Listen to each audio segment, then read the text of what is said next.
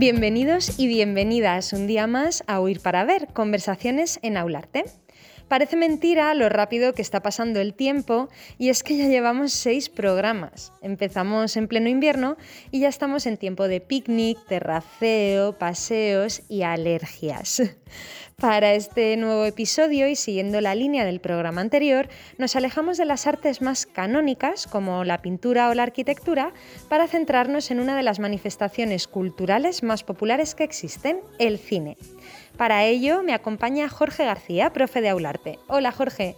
Hola Coral. Como ya pasó la semana pasada con Ángeles Fuentes, que tiene formación musical, además de ser historiador del arte, tienes formación en cine, ¿no Jorge? Sí, eso es. Aparte de ser historiador, estuve unos años estudiando animación en la Escuela de Cine de la Comunidad de Madrid.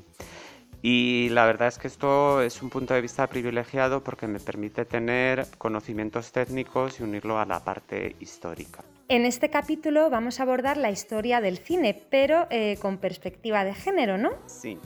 Nos vamos a centrar en dar un repaso a lo que es la historia del cine, pero desde la óptica de las mujeres, de las cineastas, pero también de las actrices, las guionistas, es decir, que es una perspectiva de género. Perfecto, pues empezamos.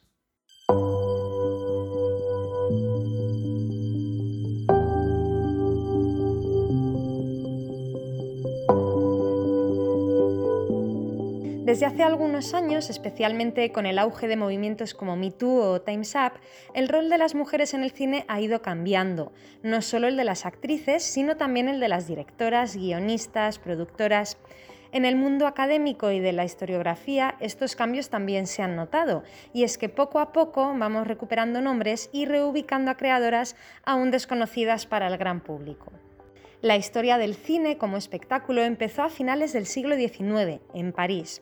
Fueron los hermanos Lumière los primeros en grabar y proyectar imágenes cinematográficas, trabajadores saliendo de una fábrica. Un poco posterior a esta primera proyección, emitieron las famosas imágenes de un tren. Bueno, creo que todos tenemos en mente esa escena en la que los espectadores al ver al tren huyen de la pantalla aterrados pensando que les va a atropellar. Eso es. Quizás sea uno de los momentos más célebres de la historia del cine. Lo que ocurre es que ese cine primitivo nada tiene que ver con lo que son las películas de hoy. Digamos que ha cambiado todo, desde la duración hasta el planteamiento, el tipo de historias y por supuesto la técnica. El cine fue un espectáculo popular casi desde el inicio, pero tuvo que irse poco a poco convirtiéndose en la gran industria que conocemos hoy.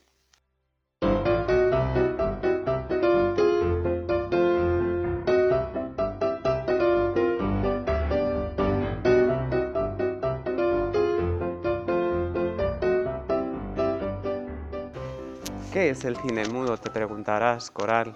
Bueno, pues el cine mudo es justamente aquel que no cuenta con una banda sonora, es decir, con, sonido, con, eh, bueno, pues con los diálogos de los personajes y nos encontramos fundamentalmente una narración en imágenes. Lo que pasa que no tenemos que pensar que era un cine que no contase con ningún tipo de acompañamiento sonoro, porque muchas veces en la propia sala había música en directo, fundamentalmente de un pianista y en algunas culturas había una especie de, narrador que eh, pues iba contando la, historia y por supuesto tenemos que pensar en los intertítulos que eran esos insertos con las líneas fundamentales del texto que permitían hacer comprensible la narración de la historia. Desde la mirada del año 2021 puede ser que veamos el cine mudo como películas muy básicas, incluso primitivas, pero esto no es así. Las películas de esta época, especialmente las que se hicieron en los años 20 del siglo pasado, tienen una calidad excepcional. En estos primeros años de industria del cine, como comentabas antes, Jorge, eh, se contó con una importante nómina de mujeres cineastas, la mayoría de ellas caídas en el olvido y cuya obra se ha perdido a día de hoy. Bueno, se ha perdido una parte importantísima de la obra de estas primeras cineastas, ¿no? Entre ellas yo destacaría el nombre de Alice Guy, que es eh, la primera mujer de la historia del cine, pero no solo eso, porque es la primera directora, aquí no hablamos de géneros, es la primera persona que realizó una película de ficción, que es el de los Repollos, ¿vale? Y que además es una película de ciencia ficción y que contiene algunos de esos elementos del trucaje que hicieron posteriormente célebres otros cineastas como Méliès, ¿vale? Pero bueno, es muy importante la figura de Alice Guy porque construyó lo que podríamos decir la gramática cinematográfica, ¿no? que es eh, bueno, pues cómo se articula la historia en imágenes, ¿no? el tipo de plano que se utiliza, el montaje, la caracterización, y de ello eh, pues se deriva un factor muy importante que es la construcción de una figura, que es la figura del productor. Podemos decir que ya que además fue productora, forjó un poco eh, ese perfil.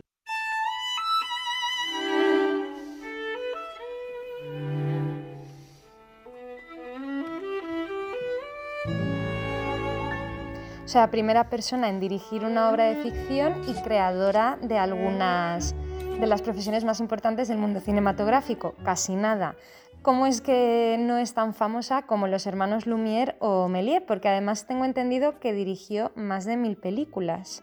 Efectivamente, es una nómina de títulos impresionante. También hay que pensar que las películas de la época del cine mudo no tenían una duración eh, tan eh, pues prolongada como las que tenemos hoy, ¿no? Hablamos de pocos rollos de película, las películas iniciales pues eran apenas unos minutos, ¿no? Por eso de ahí la nómina tan impresionante. Pero no nos vamos a quedar en esa anécdota. Yo creo que es más interesante hablar de lo que han sufrido las mujeres cineastas, que es todo un proceso de borrado selectivo que las ha eliminado prácticamente de la historia del cine, privilegiando la figura de los cineastas varones, es decir, de los directores. ¿no?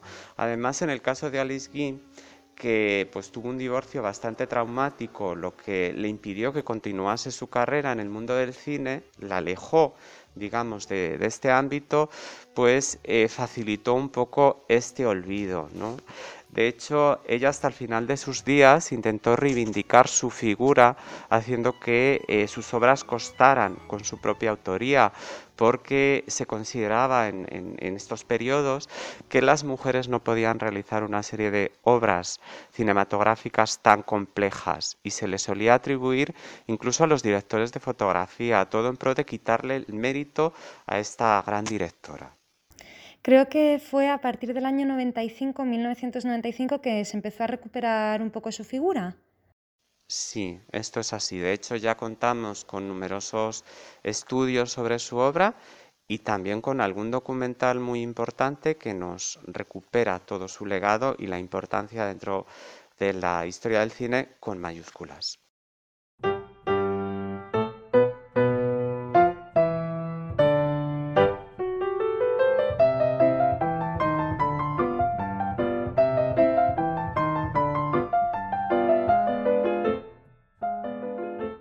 Poquito posterior a Liz Guy es Lois Weber, que es una de las directoras de cine mejor pagadas de Estados Unidos y que además fue la primera mujer que dirigió un largometraje de ficción, que es un poco lo, que comentabas antes, Jorge, que las películas mudas eran más cortitas. Luis Weber hizo un largometraje de ficción, tal y como lo entendemos ahora, El Mercader de Venecia, en 1914. Sí, eso es. Eh, Luis Weber fue además la primera mujer que dirigió una película sonora y de hecho es bastante desconocida, ¿no? Casi no sabemos nada de ella. Ella era actriz, ¿vale? Eh, al principio de su matrimonio, que se, se, casó con un empresario teatral, se mm, separó del mundo de las artes escénicas, pero poco a poco fue regresando hasta convertirse en una directora. ¿no? El caso de Lois Weber es eh, paradigmático porque era en torno a la época que realiza este largometraje la directora mejor pagada de Hollywood y con una importancia a la altura de Griffith o de Cecil B. DeMille y posteriormente pues se ha borrado completamente eh, su trayectoria. Yo tengo que decir que solo la he conocido documentándome para este podcast, porque es que ni me sonaba. Eh, sí, eh, efectivamente. Yo creo que falta una revisión importante porque además es una directora que aportó muchísimo en el ámbito del cine social, sobre todo por contar historias que reflejaban, digamos, eh, la parte más alejada de lo que es eh, los tópicos hollywoodienses, ¿no? del final feliz, de las historias positivas y nos cuenta dramas sociales eh, que entroncan pues, con la pobreza y también incluso con algunos temas incómodos como es la maternidad o el aborto.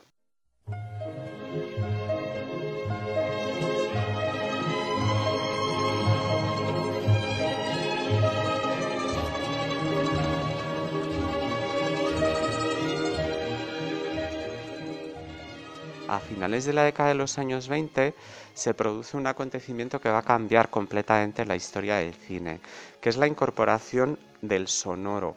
A partir de entonces sí que vamos a encontrar películas mucho más parecidas a lo que puede ser eh, un film actual, ¿no? El sonido, digamos que es casi el 50% ¿no? de, aquello que estamos viendo y eh, además en Hollywood eh, va a tomar digamos la avanzadilla con esta técnica con un sistema ya muy profesionalizado del cine con una industria que es la que va a forjarla el llamado cine clásico. El cine clásico es, como decías, el que se hizo en Estados Unidos, en Hollywood, hasta mediados de más o menos 1950 y se caracteriza por construir una narración en apariencia real, las historias se cuentan de forma lineal y cronológica, es decir, un hecho detrás de otro, y son fáciles de entender para los espectadores. Sí, digamos que eh, Hollywood forma un poco eh, lo que es la narración clásica, ¿no?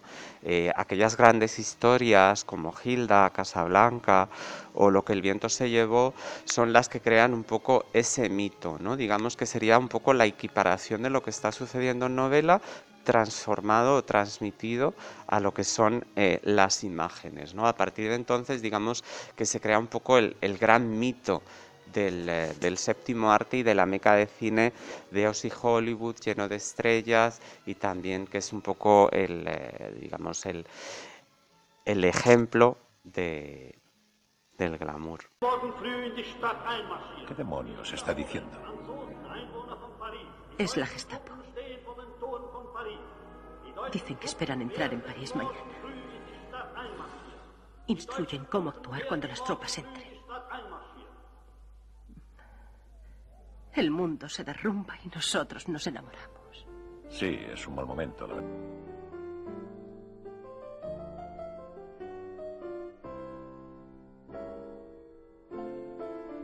Y dentro de este periodo de, de, grandísimos nombres del Star System, qué estaba pasando aquí con la figura de la mujer, porque veníamos de un momento de grandes pioneras y parece que aquí ya esta figura se desdibuja un poco o no. Cuéntame.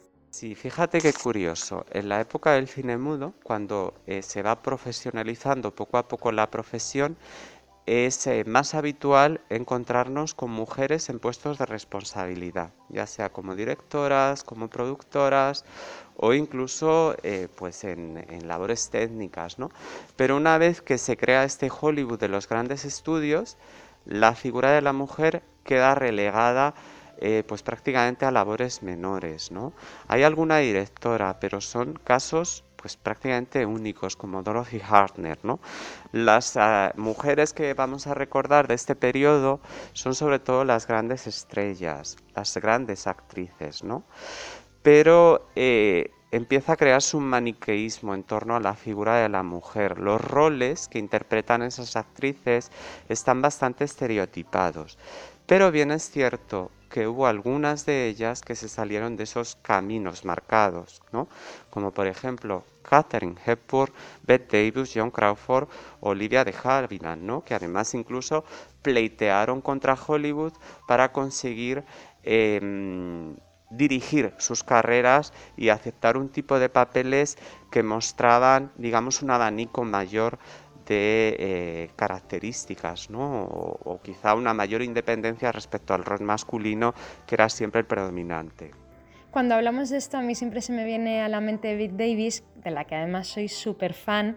Eh, yo la vi por primera vez cuando era muy pequeña en ¿Qué fue de Baby Jane?, con la que también comparte pantalla con, con otra de las mujeres que has mencionado, con Joan Crawford, y me dejó muy impactada porque ella aparece en la película con un aspecto muy grotesco, como de una niña anciana. La trama en la que las dos mujeres son completamente protagonistas es como de odio, así entre dos hermanas. O sea, es una película muy fuerte que es verdad que está como muy alejada de ese glamour ¿no? del que estábamos hablando, de esa imagen como tan perfecta que se transmitía de, de las actrices.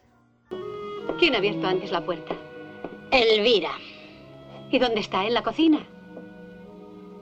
No, le he dejado el día libre. Considerándolo bien, su vida es bastante ingrata.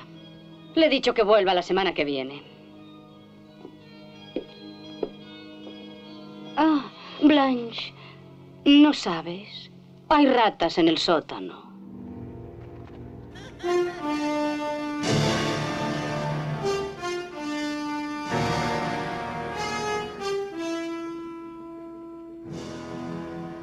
Fíjate el cambio trascendental ¿no? que supone que Bette Davis encarne a ese tipo de personajes. Pero es verdad que esto es ya cuando Bette Davis ya se ha consagrado, ¿no? Y para llegar hasta ahí ha tenido que pasar antes por un tipo de papeles en los que poco a poco ella fue imponiendo la fuerza de su carácter. Mira, como anécdota, ella, eh, que tenía un contrato con la Warner Brothers, ¿no? Pues eh, ante la, pues un poco lo, poco interesantes de los papeles que le ofrecían, decidió aceptar dos películas en Londres. Estaba completamente prohibido, pero se saltó esta prohibición, se marchó al Reino Unido y allí denunció a los estudios por obligarla a hacer películas que ya no quería hacer, pero perdió. El, bueno, pues la corte británica estableció que pues, lo que ella buscaba era notoriedad y ganar más dinero y dejó en entredicho esas demandas, ¿no? digamos, más artísticas que buscaba la propia Bette Davis, que posteriormente se han visto pues, que le funcionaron, ¿no? y que eh, ella encaminó su, su carrera en, eh, en, interpretar a estas mujeres valientes, fuertes, también contradictorias, pero siempre dueñas de su destino. Creo que Olivia de Halligan, de Hallivan, perdón, eh, también eh, denunció al Star System o me lo estoy inventando. Efectivamente, sí, digamos que en el caso de Olivia de Havilland, que se tiró dos años de sin trabajar, ¿no? porque justamente se negaba a aceptar esos papeles un poco eh, arquetípicos a las que le, condenaba Hollywood, pues ella sí que consiguió ganar su proceso, ¿no? Y a partir de ahí, pues se consiguió ya no solo para las mujeres, sino para toda la profesión de los intérpretes en general, que eh, los contratos leoninos con los que Hollywood ataba a esas grandes estrellas, pues se viesen puestos en entredichos, porque eran unos contratos de exclusividad de ocho años en los que si los actores no aceptaban las películas que se los proponían, se les penalizaba y ese tiempo de permanencia en el estudio se prolongaba. Me alegré mucho al recibir tu carta rogándome que viniera. Lo sabía. Sabía que vendrías. Estaba segura. Y sé que vas a ayudarme. Pues claro, haré lo que pueda. He pensado mucho en ti y en la casa. Es como regresar al hogar. Pero está todo tan revuelto. Es que no te esperaba hasta mañana y, claro, todo está... No te preocupes, volvemos a estar juntas. Y eso es lo importante, ¿no sí, crees? Claro que sí.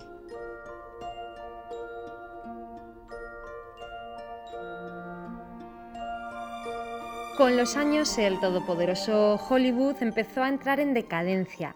Las estrellas, como estábamos diciendo, se, revelaban, tenían que competir con la televisión y empezaron a nacer nuevas corrientes fílmicas que apostaban más por el cine de autor, especialmente en Europa. Pero a todo esto eh, que estamos contando de, grandes corrientes cinematográficas, ¿qué estaba pasando en España? Porque parece que nosotros a veces nos movemos a otro ritmo. Bueno, pues Coral, también es muy importante saber que en España hubo eh, directoras en el periodo del cine mudo, ¿vale? Aquí se ha perdido la mayor parte de su obra y por tanto pues a veces nos encontramos con alguna sorpresa. Por ejemplo, el año pasado la Filmoteca Española descubrió que una película llamada Mallorca sobre la isla estaba realizada por una directora, María Forteza, ¿no? Y esto pues es prácticamente reciente, ¿no? Con lo cual, fíjate todo el camino que queda todavía por hacer, ¿vale? Pero en España tenemos pocas directoras en el periodo del franquismo y yo destacaría algunos nombres, ¿no? Como el de Margarita Alexandre o, por ejemplo, Ana Mariscal. Sí, eh, Ana Mariscal, que tal vez no es muy conocida para el gran público, está considerada por la crítica como una de las mejores directoras de cine del siglo XX. Y aunque antes ya se había dedicado al cine como actriz, al iniciarse la década de los años 50, ella empezó a producir, dirigir y escribir los guiones de sus propias películas, como Segundo López, Aventurero Urbano, Misa en Compostela o Con la vida hicieron fuego.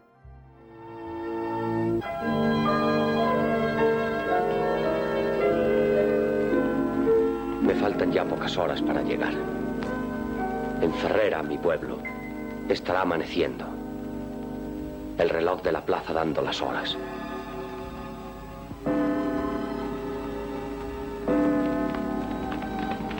El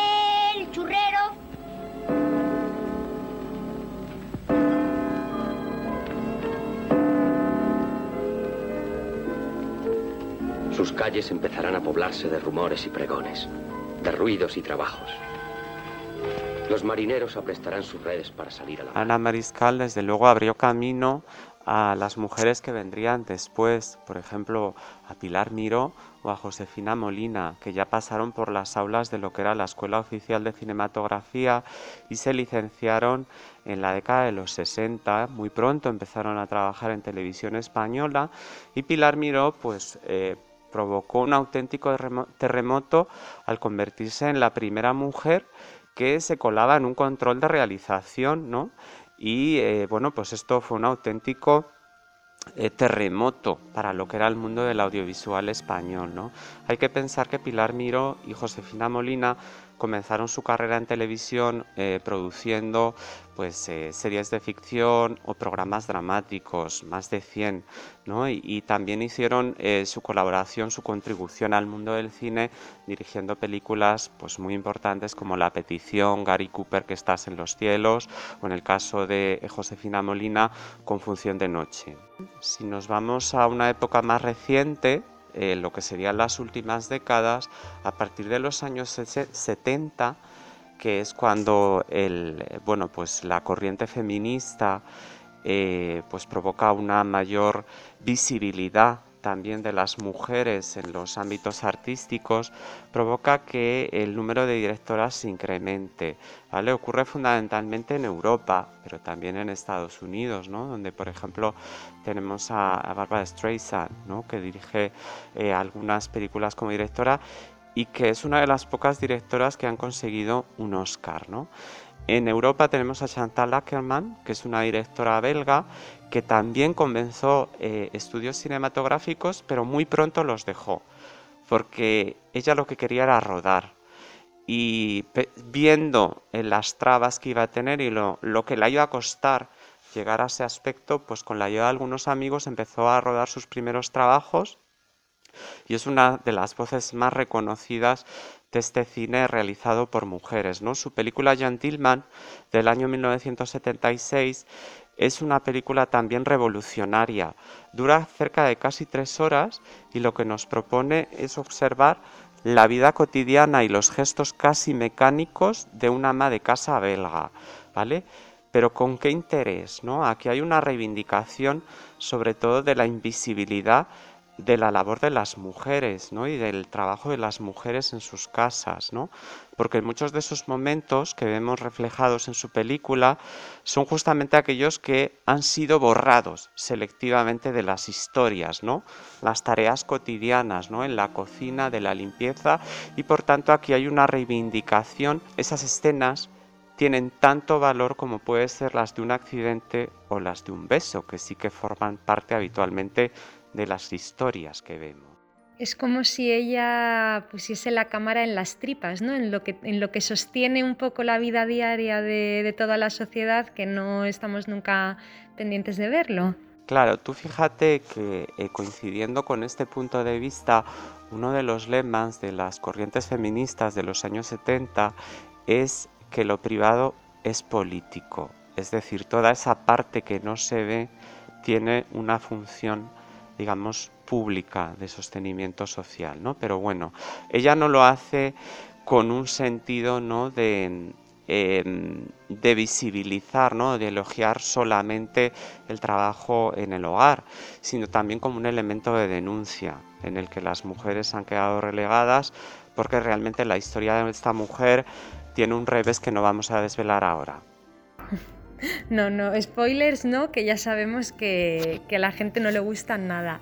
Y Jorge, por último, ¿cómo podríamos, o sea, cómo está hoy, año 2021, eh, más o menos, eh, la presencia en puestos de poder, sobre todo, de, de las mujeres? Bueno, pues fíjate que todavía hoy tenemos que seguir reivindicando ¿no? la presencia de las profesionales en el mundo del cine. ¿no? En la actual gala de los Goya, pues por primera vez nos hemos encontrado que el 41% de las candidaturas estaban en manos femeninas. Esto es prácticamente extraordinario, ¿no? Y en la próxima gala de los Oscar, que va a ser en unas cuantas semanas, por primera vez hay dos mujeres compitiendo en la categoría de mejor dirección.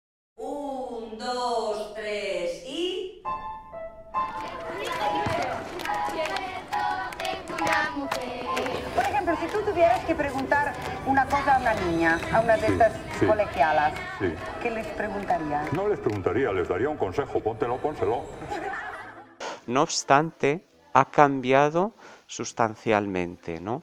Podemos pensar que las mujeres eh, realizadoras eh, han eh, hecho su incursión en todo tipo de géneros, desde el cine de terror o el cine de acción, del que Catherine Bigelow, otra directora norteamericana con Oscar, quizás sea uno de los mejores exponentes. Y también tenemos que ver cómo, pues, eh, cada vez más el público apoya a este tipo de realizadoras ¿no? y este tipo de producciones. ¿no? No obstante, em, en España, por ejemplo, hay una asociación que estima, la Asociación de Mujeres Cineastas, que hace una labor fundamental en lo que es la recuperación de todo ese legado del que hablamos en Aularte y del que estamos hablando ahora, y sobre todo, pues de eh, conseguir esa equiparación. La realizadora del informe anual de CIMA, justo de lo que estamos hablando, eh, desde aquí quiero decir su nombre porque no se habla tampoco mucho de investigadoras, es Sara Cuenca Suárez, es mi amiga, le mando desde aquí un beso y eh, es verdad que ellas hacen una labor fundamental para sacar a la luz esos números un poco vergonzosos que, que están siempre bajo, bajo la alfombra. Y Jorge, yo me quedo como siempre con ganas de saber más. Bueno, pues eh, si quieres saber más, en poco tiempo, en unas semanas, comenzamos en Aularte el curso Ellas Ruedan, en el que vamos a profundizar mucho más en estos aspectos. Yo creo que es muy interesante y, por supuesto, pues eh, necesitamos conocer esta historia y, y, bueno, hacerla propia, hacerla nuestra. Pues me lo apunto para los planes de después de Semana Santa. Y antes de que te vayas, me tienes que recomendar algún libro que esté bien de historia del cine y alguna peli o documental que, bueno, aquí hemos hablado de, de unos cuantos, pero seguro que tienes más, más en mente. Bueno, mira, del libro yo te recomendaría Desenfocadas, de Bárbara Zecchi. Es una investigadora que justamente eh, ha estudiado eh, pues el papel de las eh, realizadoras en la historia del cine español y es casi pues un libro fundamental para que podamos recomponer esa historia fragmentaria, ¿vale? Y respecto a películas, pues por supuesto No Man's Land, ¿no? Que es la película favorita con la que Frances McDormand podría conseguir un nuevo Oscar, ¿no? Es una historia dirigida por eh, una realizadora y eh, que bueno pues que nos habla un poco bueno es, una historia eh, digamos muy actual no un poco del desarraigo de, la Norteamérica profunda y bueno y de una mujer que vive en ese entorno pues nos lo apuntamos y hasta aquí llega este capítulo de Oír para Ver, Conversaciones en Aularte. Muchísimas gracias por haberme acompañado, Jorge. Un placer, Coral. Y yo volveré, como siempre, en un par de semanas, esta vez en compañía de Esther Arce. Adiós.